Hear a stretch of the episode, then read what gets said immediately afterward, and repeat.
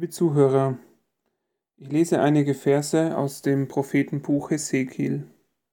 Des Herrn Wort geschah zu mir. Was habt ihr unter euch im Lande Israels für ein Sprichwort? Die Väter haben saure Trauben gegessen, aber den Kindern sind die Zähne davon stumpf geworden. So wahr ich lebe, spricht Gott der Herr, dieses Sprichwort soll nicht mehr unter euch umgehen in Israel. Denn siehe, alle Menschen gehören mir, die Väter gehören mir so gut wie die Söhne, jeder, der sündigt, soll sterben. Sprichwörter gibt es in Hülle und Fülle, sie kommentieren das Weltgeschehen. Die meisten sind eher neutral und beschreibend, weniger kritisierend, sie beschreiben den Lauf der Welt, wie er nun einmal ist. Dabei sind Sprichwörter meist hochflexibel. Für jede Gelegenheit findet sich das Richtige. In der einen Situation heißt es noch, gleich und gleich gesellt sich gern.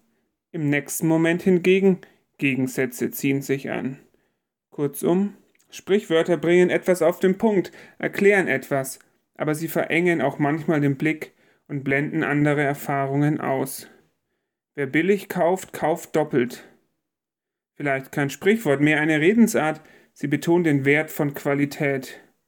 Heute haben aber selbst Verkäufer im Fachgeschäft kaum noch einen echten Überblick über das Angebot. Manchmal wird Ramsch teuer verkauft und der Rasenmäher aus dem Aldi hält ewig. Sprichwörter und Redensarten können Erfahrungen bündeln, aber auch den Blick für neue und andere Sichtweisen verstellen. Unter den Israeliten in der babylonischen Verbannung ging auch so ein Sprichwort um, die Väter haben saure Trauben gegessen, aber den Kindern sind die Zähne davon stumpf geworden. Ein vergleichbares Sprichwort bei uns wäre, die haben uns das eingebrockt und wir müssen jetzt diese Suppe auslöffeln. Weg von der Bildebene ist damit gemeint, die Eltern und damit die vorherige Generation, die haben Mist gebaut. Sie waren es, die den Bund mit Gott gebrochen haben. Sie haben sich versündigt und wir müssen jetzt dafür büßen. Wir, die wir im Exil in Babylon in der Fremde geboren sind, wir müssen das jetzt ausbaden, müssen die Strafe der Heimatlosigkeit tragen. Wir können doch nichts dafür. Noch einmal im Bild gesprochen, was sollen wir uns in Babylon überhaupt noch die Zähne putzen, wenn die Vorfahren sie uns doch ohnehin schon ruiniert haben? Die Zähne sind doch eh schon am Verfaulen, da hilft alles nichts. Da kann ich gar nichts mehr selbst machen. Dieser Gedanke ist ja auch nicht einfach so von der Hand zu weisen. Die Vergangenheit bestimmt ja über die Gegenwart mit. Wir stehen ja in einer Generationenfolge und haben gewisse Konsequenzen geerbt. Die Vergangenheit stutzt der Gegenwart die Flügel. Die Entscheidungen, die andere für uns getroffen haben, betreffen uns auch heute noch. Das sehen wir in vielen Bereichen.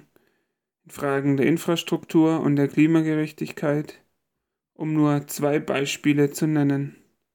Auch die Bibel kennt dieses Prinzip. Es findet sich sogar prominent in den zehn Geboten. Dort heißt es, ich, der Herr, dein Gott, bin ein eifernder Gott, der die Missetat der Väter heimsucht bis ins dritte und vierte Glied an den Kindern derer, die mich hassen. Das ist das Prinzip der intergenerationellen Verbindung und Vererbung von Gerechtigkeit und Strafe. Dieses Prinzip wird hier bei Hesekiel von Gott selbst aufgebrochen, indem es heißt, genau dieses Sprichwort soll nicht mehr unter euch umgehen in Israel, jeder, der sündigt, soll sterben. Das ist eine ungeheure Wertschätzung des Einzelnen. Der Einzelne je für sich wird verantwortlich gemacht. Er wird haftbar gemacht. Der Einzelne, du und ich, wir selbst müssen unsere Zähne putzen. Das hört sich jetzt vielleicht zum Schmunzeln an, es hat aber große Folgen und gewichtige Konsequenzen. Es ist ein Perspektivwechsel weg vom Starren auf die Taten der Vorfahren und hin zur Wahrnehmung der eigenen Verantwortlichkeit. Dieser Perspektivwechsel ermöglicht Veränderung. Es ist eigentlich recht einfach und doch ziemlich schwer. Was vor langer Zeit geschah, kann ich nicht ändern. Was heute geschieht, das kann ich ändern. Was ich heute ändern kann, das ist mein eigenes Verhalten. So schlicht und so schwer. Gott ruft uns heute erneut zu. Du hast Verantwortung für dein Tun. Wir, als jetzt lebende, denkende und handelnde Menschen, wir haben Verantwortung für die Gestaltung dieser Welt und wir können uns diese auch nicht entziehen, so verlockend das auch ist. Sich aus der Verantwortung zu stehlen, Das ist und bleibt beliebt. Beispielsweise bei modernen Zukunftsentwürfen und Utopien wie in Yuval Hararis Homo Deus.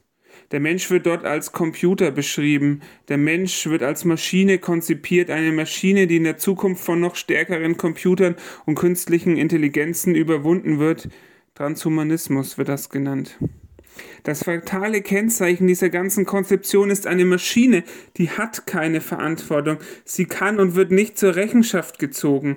Zukunft passiert und es ist einfach nichts dran zu machen. Hier ruft Gott Stopp. Wir sind verantwortlich. Du bist verantwortlich für die Gestaltung deines Lebens, den Umgang mit deinen Nachbarn und für deine Zukunft. Das ist das große Empowerment, was hier bei Hesekiel stattfindet, weg von schicksalsergebenen, defetistischen Gedanken, die immer nur den anderen verantwortlich machen, weg von dem Gedanken des Ver Ver Verantwortungsverschiebebahnhofs, wie er uns seit dem Sündenfall begleitet und auf dem jeder sagt, ich war's nicht. Ich habe die Frucht zwar gegessen, aber eigentlich waren es die anderen. Die anderen sind schuld. Adam sagt, die Frau war es. Eva sagt, die Schlange war es. Die meisten von uns kennen so einen Verantwortungsverschiebebahnhof. Gott will seinen Leuten diesen Zahn ziehen und sagt, du musst selbst Zähne putzen. Was heißt das denn nun? Darum will ich euch richten, ihr vom Hause Israel, einen jeden nach seinem Weg, spricht Gott der Herr. Kehrt um und kehrt euch ab von allen euren Übertretungen, damit ihr nicht durch sie in Schuld fallt. Werft von euch alle eure Übertretungen, die ihr begangen habt, und macht euch ein neues Herz und einen neuen Geist. Denn warum wollt ihr sterben, ihr vom Hause Israel? Denn ich habe keinen Gefallen am Tod dessen, der sterben müsste, spricht Gott der Herr. Darum bekehrt euch, so werdet ihr leben. So heißt es bei Hesekiel weiter. Gott fordert die Israeliten zum Umkehren auf. Umkehren, das heißt die Richtung ändern. Das heißt, ihr lieben Israeliten, ihr sollt nicht in destruktiven und toxischen Zusammenhängen bleiben, ihr sollt umkehren. Kehrt eurem gottlosen Lebenswandel den Rücken und wendet euch Gott zu. Gott ringt um die Umkehr der Menschen. Er ist kein emotionsloser Unparteiischer, der Gutes belohnt und Böses bestraft. Gott steht parteilich auf der Seite des Lebens und will nicht den Tod der Gottlosen. Gott will, dass du lebst und er will, dass du umkehrst. Das Ziel der Umkehr ist Leben. Leben in Form einer erneuerten Beziehung zu Gott, zum Mitmenschen, zur Welt und auch sich selbst.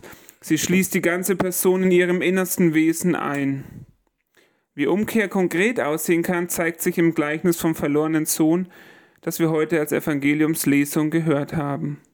Der Sohn kehrt zum Vater zurück, er besinnt sich auf das Leben in seines Vaters Haus und kehrt zurück. Er gesteht sich seine Schuld ein und übernimmt die Verantwortung für sein Handeln, und der Vater schließt ihn in seine Arme und feiert mit dem Sohn die Umkehr. Wie mutmachend und einladend. Denn Gott der Vater möchte, dass der Sohn lebt, denn dieser, mein Sohn, war tot und ist wieder lebendig geworden, er war verloren und ist gefunden worden.